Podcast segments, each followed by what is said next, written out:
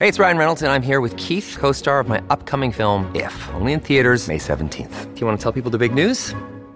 All right, I'll do. it. Sign up now and you'll get unlimited for $15 a month in six months of Paramount Plus Essential Plan on us. Mintmobile.com slash switch. Upfront payment of $45 equivalent to $15 per month. Unlimited over 40 gigabytes per month. Face lower speeds. Videos at 480p. Active Mint customers by 531.24 get six months of Paramount Plus Essential Plan. Auto renews after six months. Offer ends May 31st, 2024. Separate Paramount Plus registration required. Terms and conditions apply if rated PG. Many of us have those stubborn pounds that seem impossible to lose, no matter how good we eat or how hard we work out. My solution is PlushCare. PlushCare is a leading telehealth provider with doctors who are there for you day and night to partner with you in your weight loss journey. They can prescribe FDA-approved weight loss medications like Wagovi and Zepbound for those who qualify. Plus, they accept most insurance plans. To get started, visit plushcare.com slash weight loss. That's plushcare.com slash weight loss.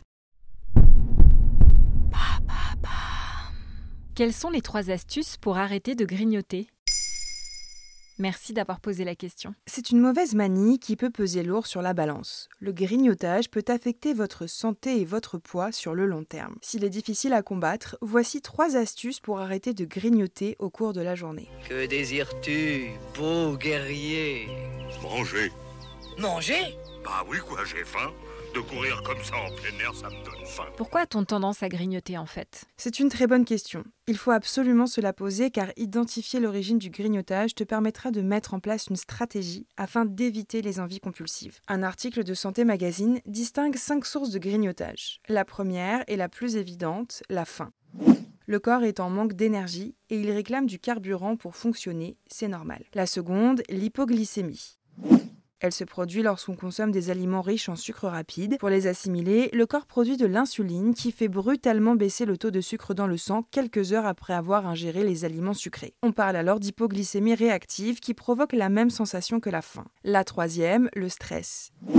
Lorsqu'on mange, le corps produit des molécules comme les endorphines qui apaisent et relaxent. Manger peut devenir un cercle vicieux qui permet de faire baisser la pression. La quatrième source de grignotage, l'ennui.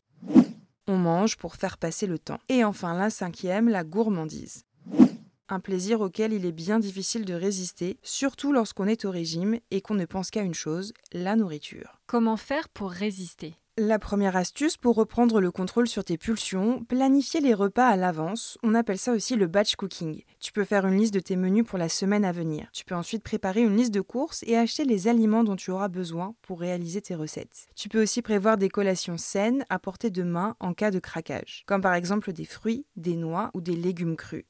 Faut déjà aimer les légumes. Comme l'explique la diététicienne et nutritionniste Pauline Bruel à Santé Magazine, le risque quand on rentre du travail tard, que l'on est fatigué, c'est que l'on n'a pas envie de cuisiner. On va au plus facile. On commande ou on prend des plats industriels ou alors on opte pour un plat de pâte au fromage. Planifier permet de mettre en place des habitudes saines. Ça veut dire qu'il faut manger plus pendant les repas? Pas forcément. Il faut surtout privilégier la régularité. Faire trois repas par jour en répartissant ses apports énergétiques évite d'avoir faim entre les repas. Un petit déjeuner complet et sans sucre rapide vers 8 heures permet de bien démarrer la journée sans risque d'hypoglycémie. Un déjeuner vers 13 heures et un dîner vers 19 heures. Tu peux aussi instaurer une collation vers 17 heures si tu as faim, plutôt que de grignoter n'importe quoi. Veille simplement à éviter les produits transformés. Enfin, dernière astuce pour éviter les fringales, prendre le temps de manger lentement et en pleine conscience. Cela signifie d'être attentif à ce que l'on mange, à réapprendre à déguster chaque bouchée et prendre le temps de manger sa nourriture correctement, loin des écrans d'ordinateur ou de téléphone portable.